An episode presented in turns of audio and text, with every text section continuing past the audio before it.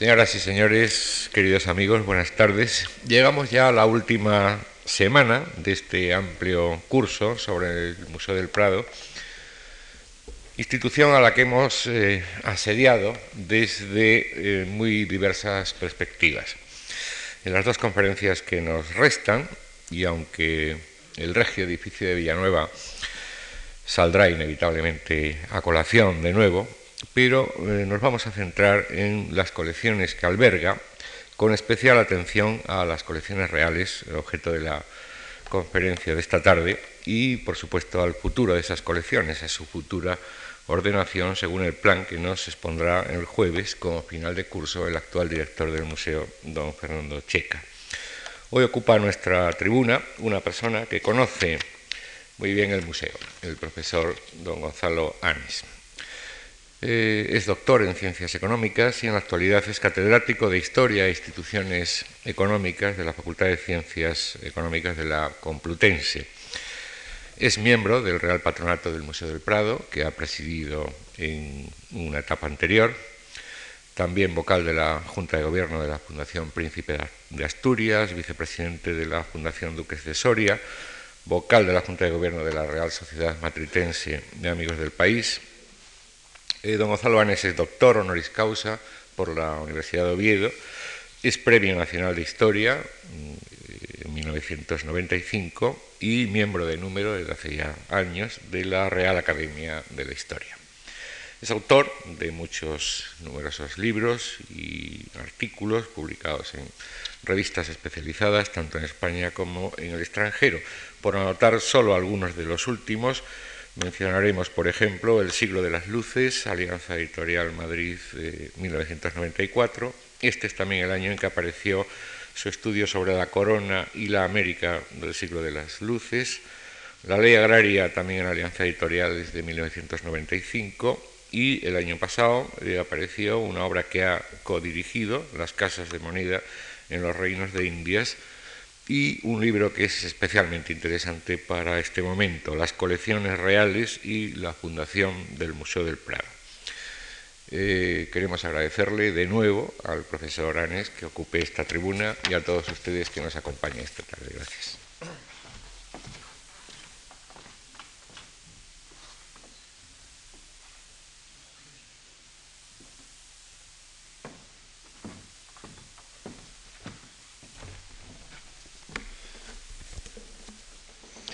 Muchísimas gracias al académico don Antonio Gallego por sus palabras de presentación y gracias también a la Fundación Marc por haber, haberme eh, llamado para que participe en este importantísimo ciclo de conferencias en, las que, en el que han participado eminentes historiadores del arte.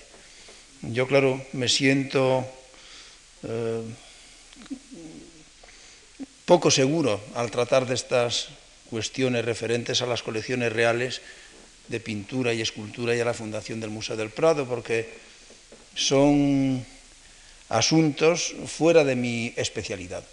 Y tengo que hacer responsable de que yo me dedique, pueda hoy aceptar dar esta conferencia al profesor eh, Pérez Sánchez, a don Alfonso Pérez Sánchez, porque en el Patronato del Prado se refirió muchas veces a los inventarios que se hicieron a la muerte de Fernando VII y a las valoraciones que se dieron entonces a los cuadros que formaban la colección real de pintura y a las valoraciones de las esculturas. Y a mí el problema del precio, como historiador de la economía que soy, me interesó siempre mucho y tenía como una especie de curiosidad que no podría satisfacer sin ver aquellas, aquellas valoraciones, en ver qué precio se había asignado a las meninas o a la rendición de Breda o a las lanzas o a los innumerables cuadros que forman la colección real de pintura y de los que hay la mayoría hoy están en el Museo del Prado.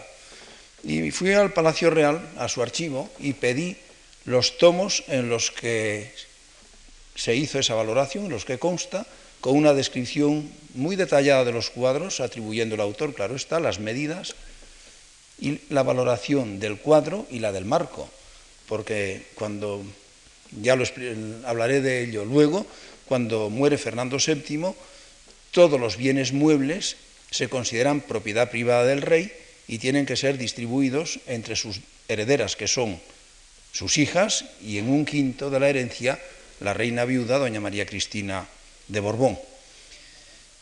Claro está que trasladar las valoraciones de entonces a hoy es asunto delicado y muy complejo y no resuelto por los historiadores de la economía, pero caben con, eh, todo ciertas precisiones. Así que Alfonso Pérez Sánchez, que está aquí presente, es el responsable de que yo me haya interesado por las colecciones reales de pintura desde ese ángulo económico, digamos, de su valoración, y claro, al interesarme por ellas, pues tuve que tratar de cómo se formaron, de la testamentaría de Fernando VII, y de esto es de lo que les voy a hablar a ustedes. Así que muchas gracias, Alfonso Pérez Sánchez, porque de verdad disfrute mucho viendo esas valoraciones y manejando los tomos, que sí me hubiera gustado quizá, lo que pasa es que no tenía diapositivas, pero haber reflejado en una diapositiva grande, eh, vamos, en la pantalla, eh, cómo son esos, esos, esos tomos. Son unos tomos encuadernados en tafilete rojo, con una encuadernación muy bonita, de, con unos dorados preciosos, y luego eh, los folios de gran papel están escritos con una letra perfecta y los números son, y son sumamente decorativos los, los encuadres que se hacen. Bueno, hablaré de, la formación de las colecciones reales y aludiré, voy a aludir también a la actitud coleccionista en la España de los siglos XVI y XVII, el coleccionismo en los particulares, porque están sumamente relacionadas estas dos actitudes. Pero claro, para entender el coleccionismo de los reyes es necesario decir unas palabras, y de los nobles, es necesario decir unas palabras sobre las residencias reales y las residencias de la nobleza, anticipando que las residencias reales y los palacios de los nobles, o las casas en que vivían los nobles en España, no son equiparables a las que existen en Francia, en Gran Bretaña, en Italia, en Alemania. Respecto a los, palacios reales, claro, son equiparables los de ahora, pero voy a referirme a los de los siglos XV, XVI y XVII.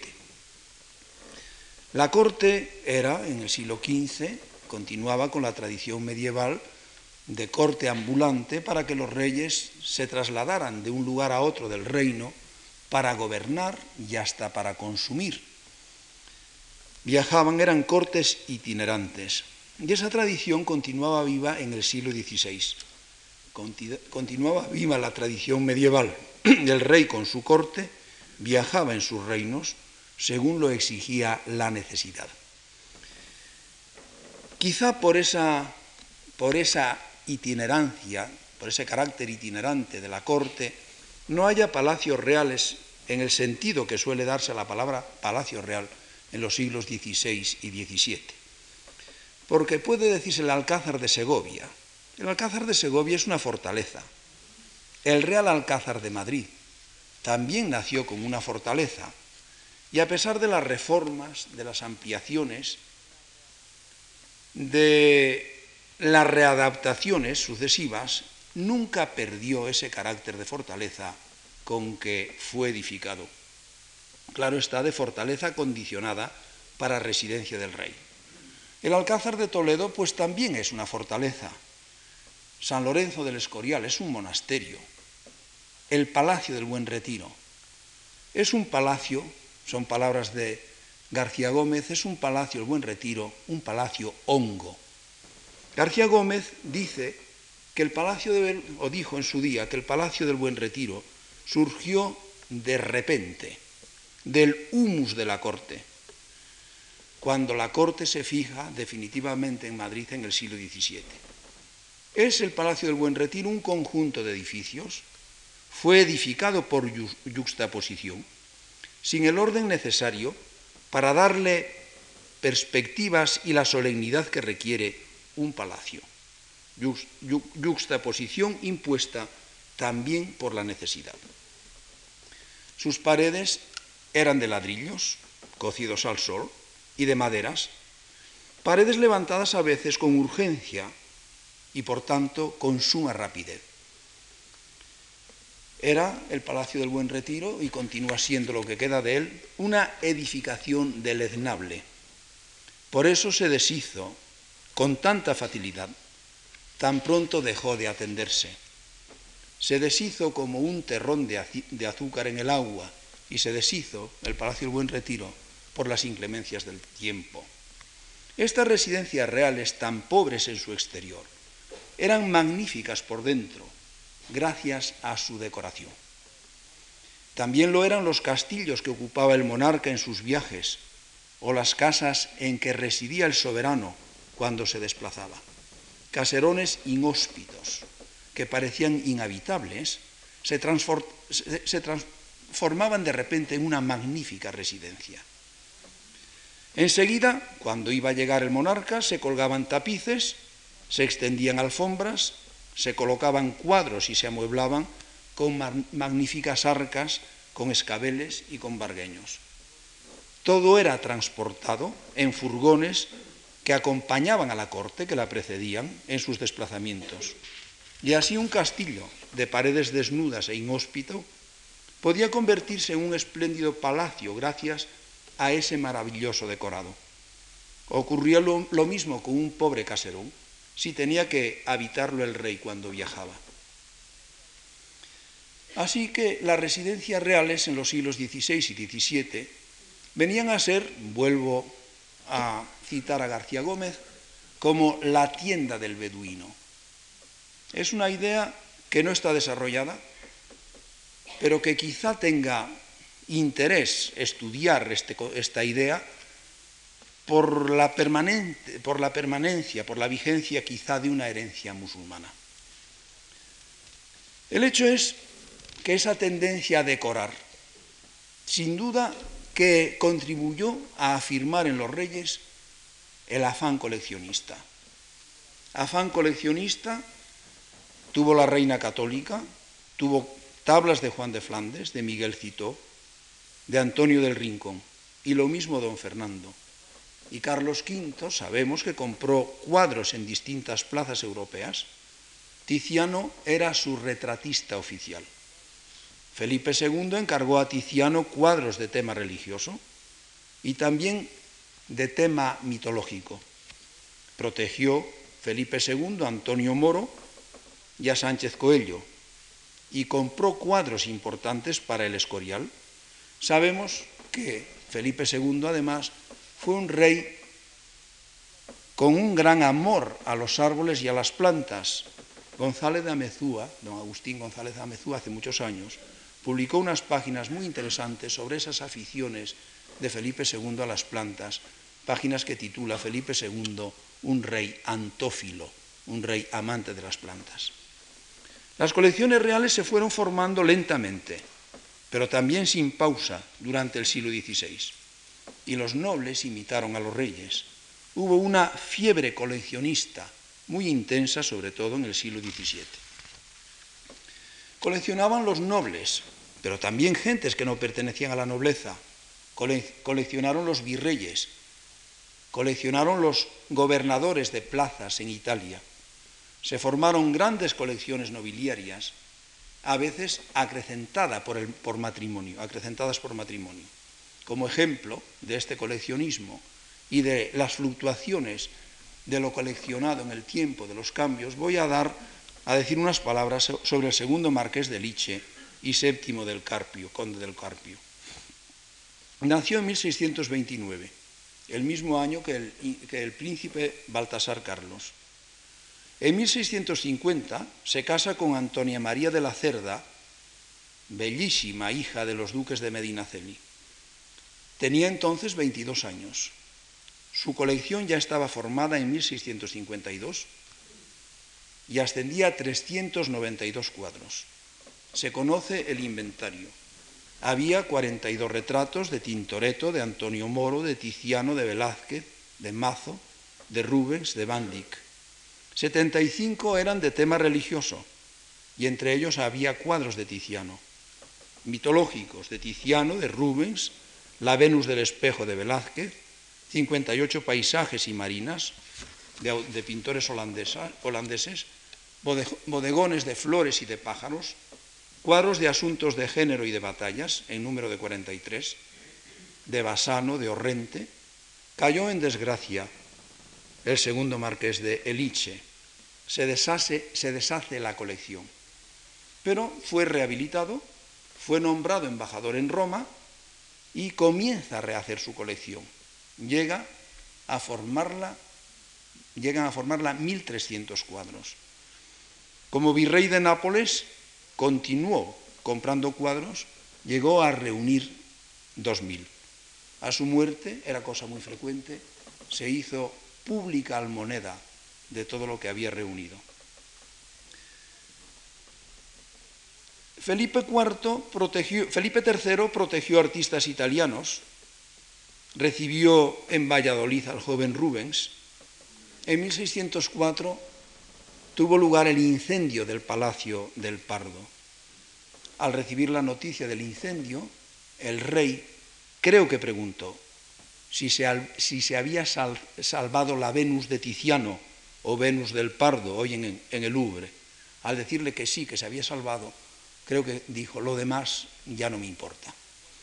En el Real Alcázar había cuadros profanos de asuntos mitológicos y era grande la riqueza en los caserones de los nobles. El conde de Monterrey,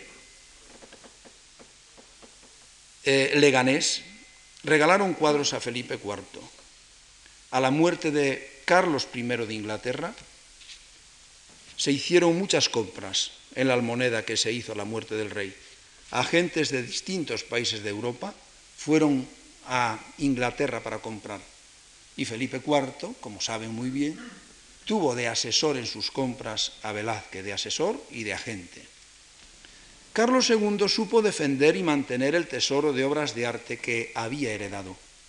Su madre y su mujer trataron a veces de hacer regalos políticos con los cuadros, con algunas de las obras de arte custodiadas en los palacios reales, y Carlos II se opuso siempre a esas dádivas. Compró cuadros Carlos II de Luca y Giordano, a quien llamó para completar la decoración del Alcázar de Madrid y la del Escorial. Los inventarios reales hechos con motivo del testamento de Carlos II, II fueron publicados por el Museo del Prado y por el Patrimonio Nacional de Museos entre 1975 y 1985. Son tres volúmenes de 1.290 páginas. Y en esas páginas, en esas 1.290 páginas, aparecen descritos y tasados 3.917 cuadros, que estaban colocados en los distintos palacios y residencias reales y casas reales. En 1622, en el monasterio del Escorial, también había, sabemos, en total contando todos los cuadros de, los inventarios de, que se hicieron a la eh, de Carlos II, 5.539 cuadros. Piensen que hoy en el Museo del Prado hay colgados aproximadamente unos 1.000, pues 5.539 llegó a tener Carlos II.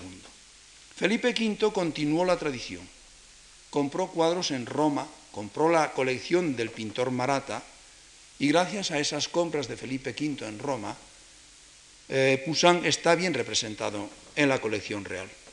Isabel Farnesio hizo comprar pintura holandesa y la que hay hoy en el Prado se debe a ella. Cuando la corte viajó a Sevilla, los soberanos compraron cuantos cuadros de Murillo pudieron encontrar en la ciudad. El incendio del Real Alcázar de Madrid destruyó 537 cuadros, entre ellos obras maestras de Tiziano, de Rubens, de Velázquez. Fernando VI y Carlos III se ocuparon de amueblar y decorar el Palacio Nuevo. El Palacio Nuevo es una edificación palaciega, porque claro, comienza a haber de verdad palacios reales en España en el siglo XVIII.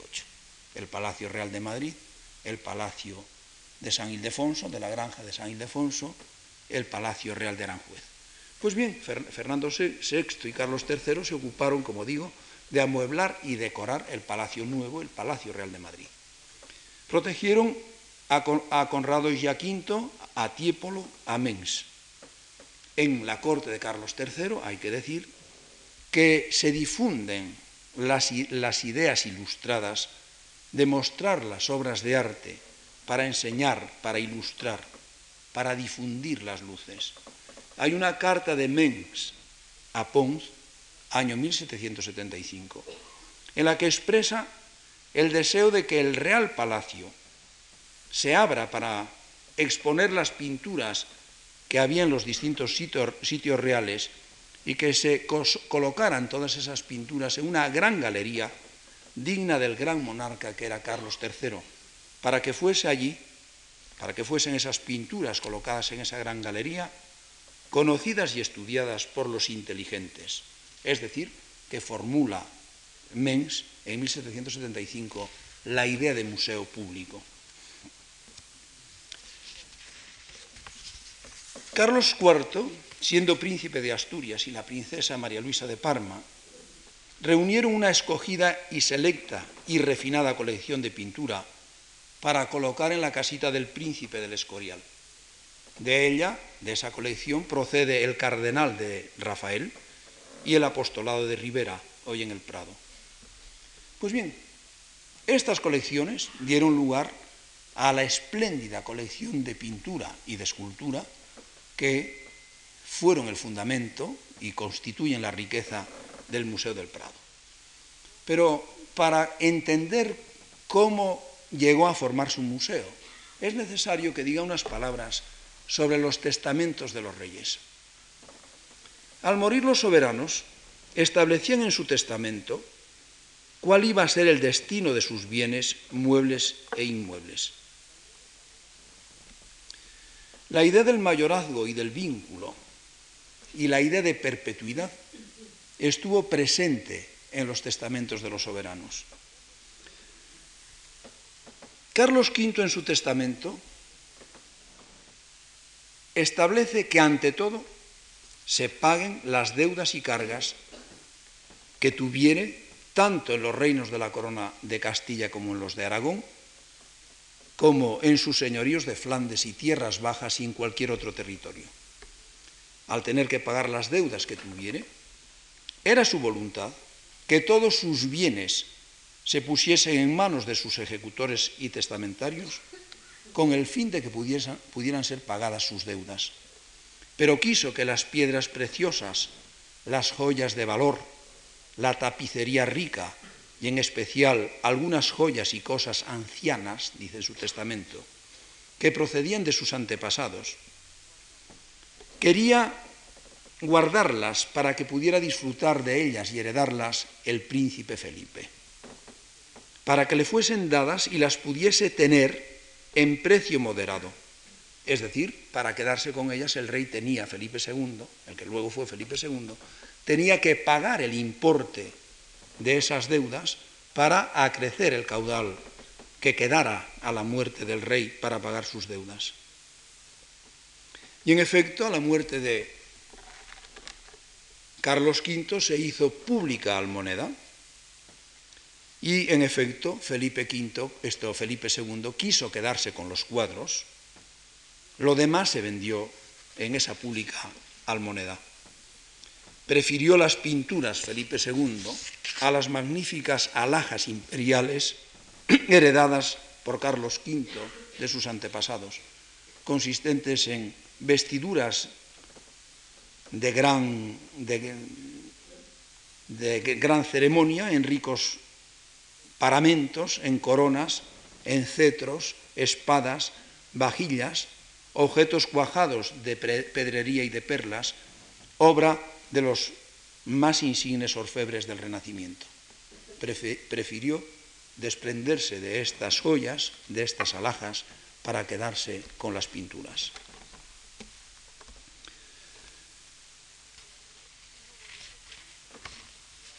No voy a referir los testamentos de Felipe, de Felipe II, Felipe III, Felipe IV, Carlos II, porque vienen a coincidir todos en reservar los cuadros y alhajas principales para que pueda disfrutar de ellas el heredero, vinculándolas a la corona.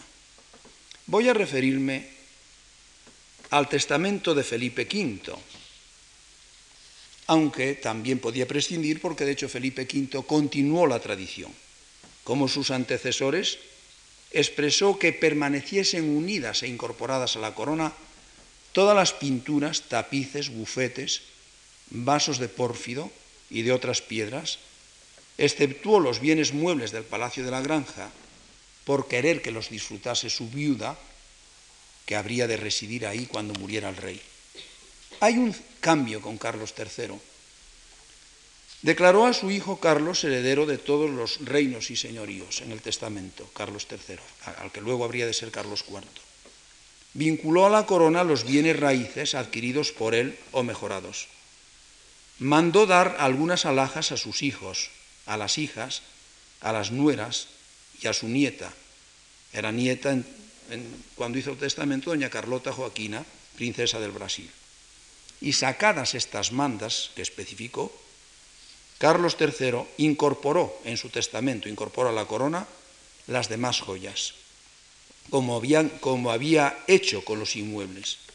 Mandó hacer Carlos III inventario de todos sus bienes, sacados los que vinculó, y en el remanente de ellos instituyó por sus únicos y universales herederos al príncipe de Asturias, al infante don Antonio Pascual, a la infanta doña María Teresa, doña María Josefa, a su nieto el, infante don Pedro, hijo del infante don, don, Gabriel y de la infanta portuguesa doña Mariana Victoria, fallecida, fallecidos ambos en vida del soberano. No puedo aludir, ni casi aludir, al testamento de Carlos IV y al de María Luisa, que mueren ambos en Italia, uno en Nápoles y la otra en Roma, porque no, la voluntad testamentaria de ambos soberanos es confusa. El documento en que Carlos IV expresó su voluntad testamentaria casi legible, su firma es nula, se publica en ese libro al que aludió eh, el profesor Gallego, que yo publiqué, Las colecciones reales y la fundación del Museo del Prado, está reproducida la firma, que no es firma, son unos... Se conoce que ya estaba en un momento en que no tenía en sus facultades mentales mm, en que no podía, no podía decidir. Y voy a centrarme en el testamento de Fernando VII, que es el que más importancia tiene para conocer cómo pasaron al Museo del Prado y cómo son patrimonio eh, de los españoles los cuadros que forman eh, los cuadros de la colección real de pintura integrados en el Museo del Prado. Fernando VII muere y declara herederas universales a, sus dos hijas, a la, que, a la que luego sería Isabel II y a la infanta doña Luisa Fernanda, y deja el quinto de sus bienes a su viuda, doña María Cristina de Borbón. Al hacer las tasaciones para ejecutar el testamento de Fernando VII, fueron considerados los bienes inmuebles casas y tierras como bienes propios de la corona. Los bienes muebles, los bienes inmuebles, todos ellos fueron considerados de libre disposición. Es decir, todos los, bienes inmuebles que había en los distintos palacios reales y casas residencia del rey, o casas propiedad de la corona, fueron considerados propiedad privada del rey. Cuadros, tapices, mobiliarios, joyas, enseres, carruajes, caballos, cacerolas de la Real Cocina, en uso o en desuso, rotas o servibles, todo está en ese inventario de que hablaba, muy minuciosamente descrito, con su valoración, aunque sea de un real.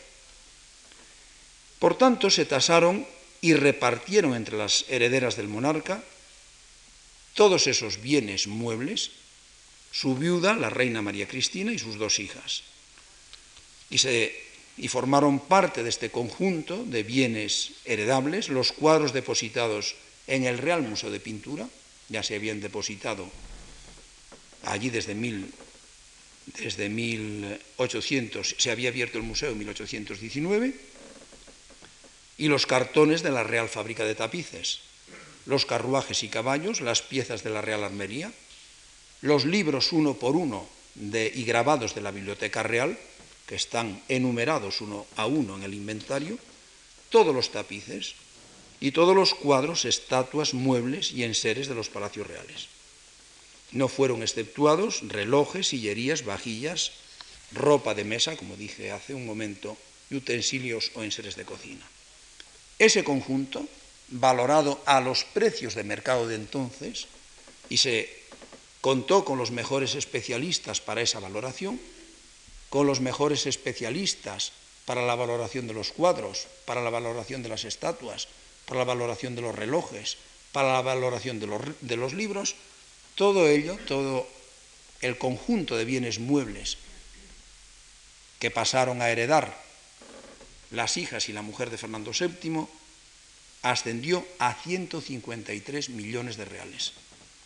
Después de las deducciones, resultó que la reina viuda heredaba 30 millones de reales y 56 millones cada una de las hijas.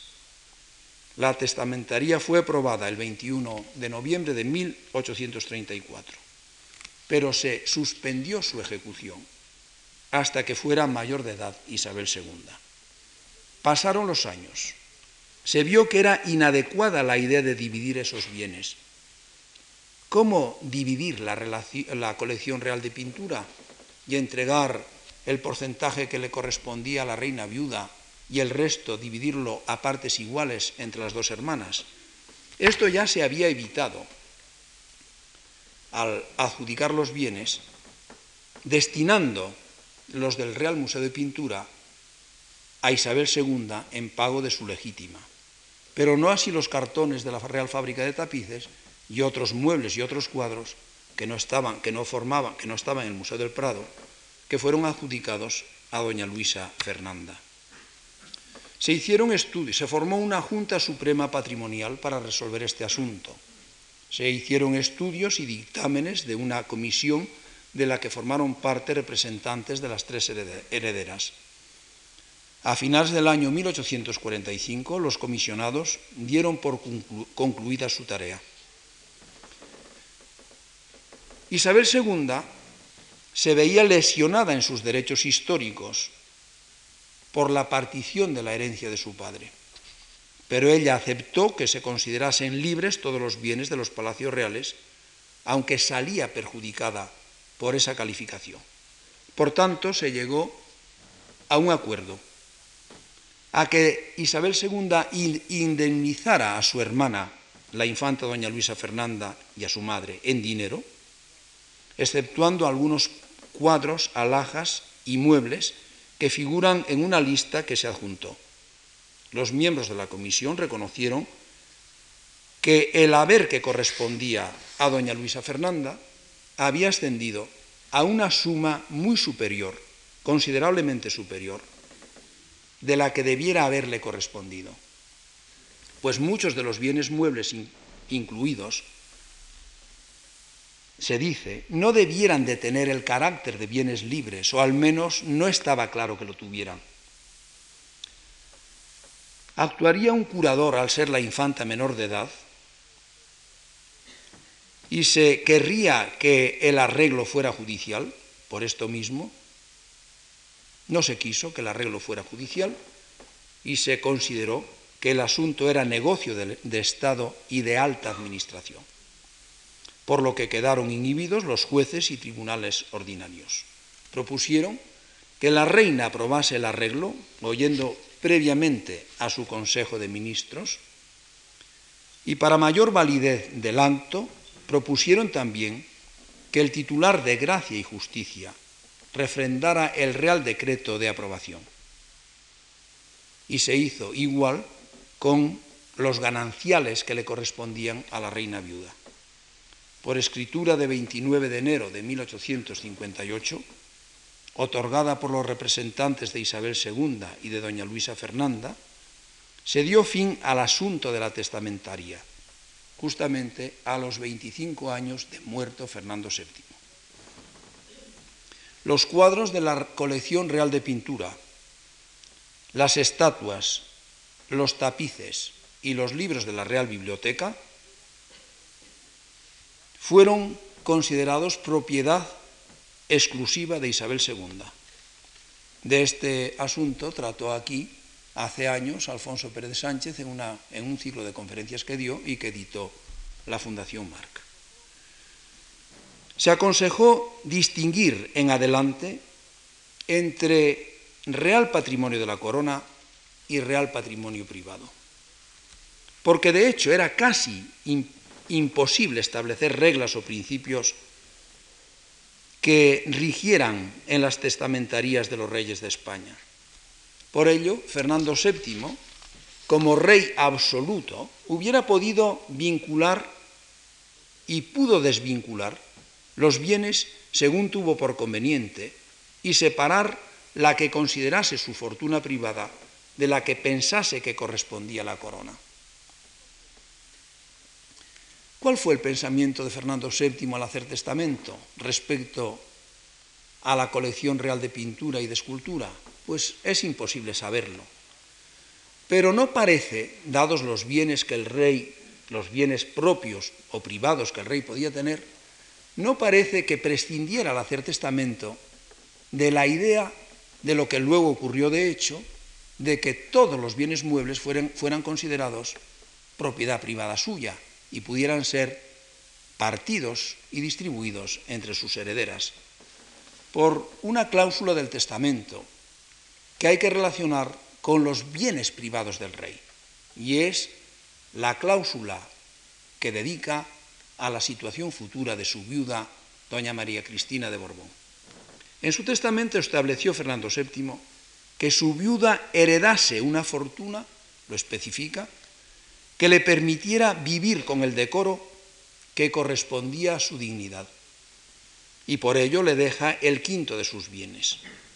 Pero si se hubieran, al constituir el caudal relicto de Fernando VII, si se hubieran exceptuado las principales obras de arte y otros bienes muebles necesarios para decorar los palacios reales, la fortuna de Fernando VII no hubiera podido permitir que se constituyera un quinto de cuantía suficiente como para que pudiera subsistir su viuda con la dignidad que exigía su condición.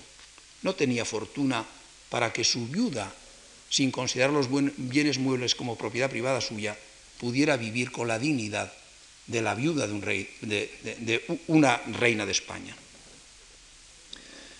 Fernando VII sabemos que fue muy buen administrador de su caudal privado pues a pesar de ello, y de incluir cuadros, tapices, estatuas, muebles y alhajas, la fortuna partible de Fernando VII ascendió solo a 140 millones de reales. Claro, me preguntarán, ¿qué significan en el día de hoy 140 millones de reales? Es casi imposible dar una cifra actual que permita que en nuestra mente formulemos una idea sobre lo que esa cifra representaba en ese momento, representa hoy. Se pueden, y yo lo he hecho, pero aquí no les voy a aburrir, voy a dar solo los resultados generales, se pueden hacer unos cálculos, convertir los 164 millones de reales en fanegas de grano, porque claro, sabemos muy bien cuál era el precio del trigo en esos años en que muere Fernando VII. Pues bien, si convertimos esa fortuna privada de Fernando VII, constituida por los cuadros de la colección real de pintura, por los muebles, tapices, armas y estatuas, todo lo que he dicho, si lo convertimos en granos de trigo, resulta que toda esa inmensa fortuna alcanzaría para pagar el pan consumido en toda España en una semana. Si Luego volveré porque voy a dar unos, los valores, voy a referir los valores que se dieron a algunos de los cuadros y entonces hay ocasión de que nos acerquemos más al asunto.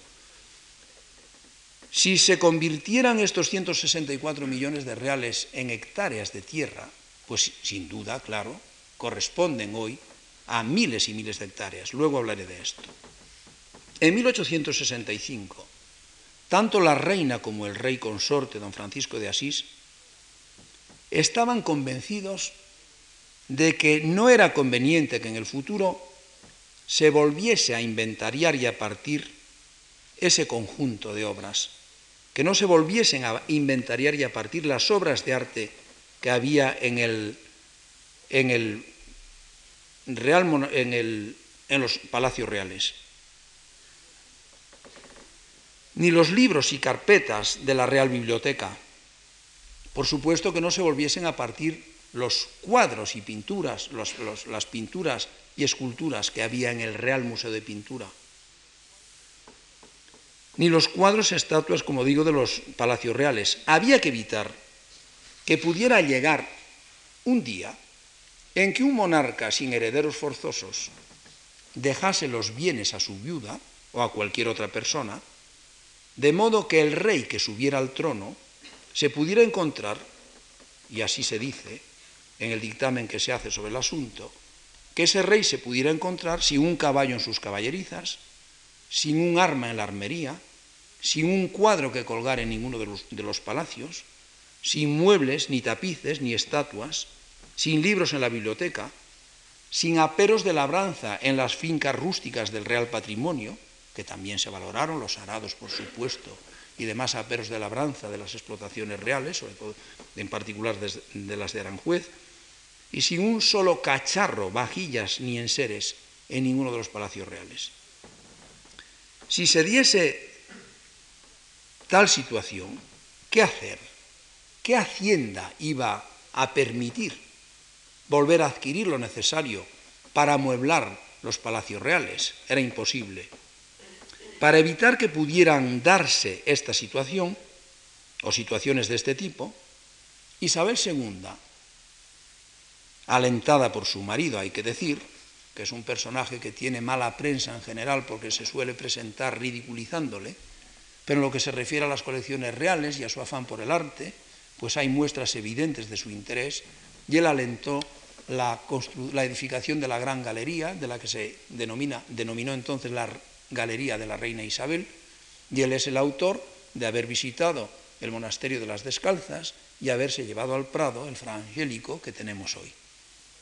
Pues bien, Isabel II tomó la magnánima decisión de renunciar a tan importante patrimonio privado, aun sacrificando los derechos de sus hijos, y decidió vender las propiedades rústicas de la corona y destinar el importe de esas propiedades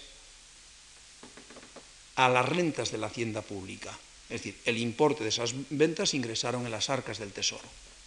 Claro, hay que tener presente que estamos en una época de desprestigio de la propiedad vinculada, habían sido abolidos los mayorazgos, de prestigio de todo lo que fuera vender propiedades que estaban inmovilizadas y que no entraban en el comercio, para que pudieran pasar a propiedad particular y los particulares las explotaran y las aprovecharan con los criterios de rentabilidad con que suele siempre actuar el individuo. Y por eso, claro, las propiedades rústicas de la corona, pues era muy bien visto en ese ambiente general. Hay que pensar en la desamortización general de 1855, que fueran puestas esas propiedades rústicas en venta y que el importe de esas ventas ingresara en las arcas del tesoro. Segundo, aparte de esas ventas de las propiedades rústicas, tomó la magnánima decisión Isabel II y para habilitarlo con el fin de depositar en él la parte más importante de la colección real de pintura.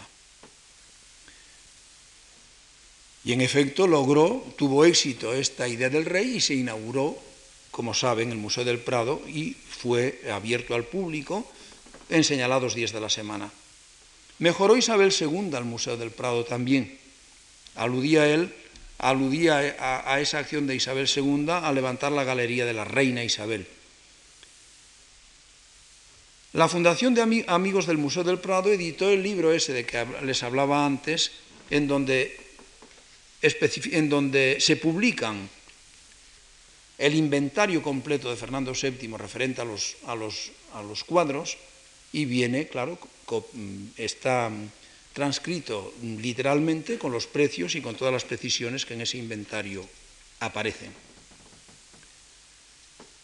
Y hay que, claro, rendir homenaje a Isabel II, por ese, esa magnanimidad que tuvo. A Fernando VII le tocó, vivir en tiempos de cambios, de guerra y de revolución. De, tiempos en que alumbra el régimen constitucional en España, alternando con el régimen absoluto. Sus disposiciones testamentarias fueron hechas bajo el antiguo régimen, un antiguo régimen que se caracteriza por su carácter eh, conservador y fueron ejecutadas durante el reinado de Isabel II, cuando se consolidaron las instituciones propias de una monarquía constitucional. Al poco tiempo de dar esa muestra de magnanimidad, en rasgos sin precedentes en la historia y sin, que tampoco haya habido seguidores de tal importancia, los los vientos revolucionarios arrastraron a Isabel II al exilio en septiembre de 1868. Vivió aún muchos años, pues a pesar de un largo reinado, de 1833 a 1868, tenía solo 38 años cuando fue destronada. Vivió en el exilio, en el Palacio Vasilevsky o Palacio de Castilla, en París. Vivió de la ayuda que le prestaron sus amigos y partidarios, vivió siempre escasa de dinero y creo que bien merece haberle dedicado este recuerdo a modo de homenaje. Voy ahora a decir unas palabras sobre las valoraciones de la colección real de pintura.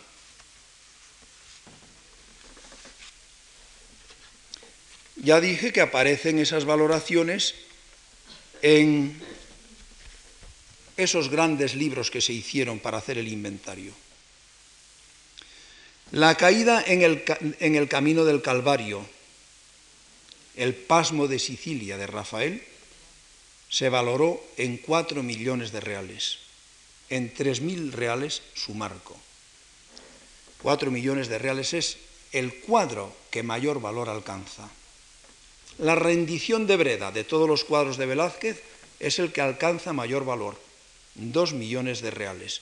Choca que la, la familia de Felipe IV, que se describe, no se le llama las meninas, sino que aparece en el inventario descrito así, la infanta doña Margarita María de Austria, hija de Felipe IV, a quien sus damas prestan para beber agua en un búcaro.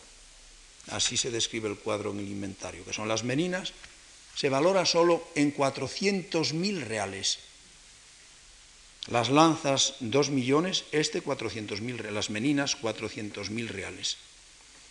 La Sacra Familia sobre, sobre unas ruinas de arquitectura de Rafael, o la Sacra Familia llamada del Agnus Dei, y que conocemos hoy como la Sagrada Familia del Roble, se valoró en 1.800.000 reales y en 800 su marco. De Rubens, la, adoración de los magos, en 800.000 reales, su marco en 2.500 de Tiziano, la ofrenda a la fecundidad, que hoy llamamos ofrenda a la diosa de los amores, en 600.000 reales. La llegada de Baco a la isla de Najos, hoy Bacanal, en 600.000 reales. Es decir, que son unos valores que para, por ejemplo, los 400.000 reales de las meninas, ¿Cuánta tierra se podría adquirir en 1835, 1840 con los 400.000 reales? Depende de la calidad de la tierra, pero en término medio yo calculo que se podría adquirir con 400.000 reales, con 400.000 reales y una finca de, unos, de unas 10.000 hectáreas. Puede que las meninas hoy, claro, no sé qué valor podría alcanzar en el mercado, no se lo podemos ni imaginar porque es un cuadro que no se venderá jamás y por lo tanto es imposible saber qué valor podría alcanzar un cuadro semejante. Muy superior, sin duda, al valor que puedan tener hoy en el mercado las 10.000 hectáreas, sin duda. La rendición de Breda, pues no sé si los historiadores del arte hoy en cuanto valoran más la rendición de Breda o las lanzas que las meninas. Pero claro, los dos millones de reales, claro, hay que multiplicar las hectáreas en proporción a la diferencia de precios que hay entre uno y otro. Es decir, que resulta imposible, de hecho, poder dar una idea de qué son hoy esos valores. Para cuadros de menos importancia, lo que sí resulta es que el valor que hoy podrían adquirir, de acuerdo al valor que se dio entonces, es un valor equiparable aquel al, que se dio en el año eh, bien entrado el segundo tercio, el tercer decenio del siglo XIX. Un valor equiparable. No ha habido grandes cambios en ese sentido, si se piensa en un florero de pintor anónimo o cuadros que aparecen en el mercado hoy. Bueno, pues con esto les he dado una idea muy general y sucinta a la vez de lo que significó la colección real de pintura y de escultura, de la importancia que tuvo su formación y de cómo se fue consolidando con el tiempo, de los cuidados de los sucesivos reyes de España en acrecentar esa colección.